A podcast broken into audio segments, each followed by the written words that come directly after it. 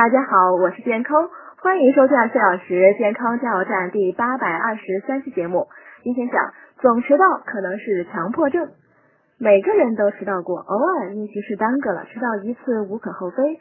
但倘若迟到成了家常便饭，就有可能是强迫症了。他们一般有以下表现：第一种，每次出门前反复照镜子，看衬衫是否平整，妆化的如何，反复检查插座、煤气和窗户。即使提前起床，也不过是增加了检查的次数罢了。他们总给自己设定强制性的程序，只有将这个程序完成了，才能踏踏实实的干另一件事儿。第二种。给自己设定了一个底线，看着表出门。如果心中预设是七点半出门，即便在七点二十四分，你都休想让他踏出家门。一旦路上遇到意外状况，就难免迟到了。第三种，对工作倦怠和不满，或工作中遇到困难没得到及时疏解，潜意识里对工作产生了排斥。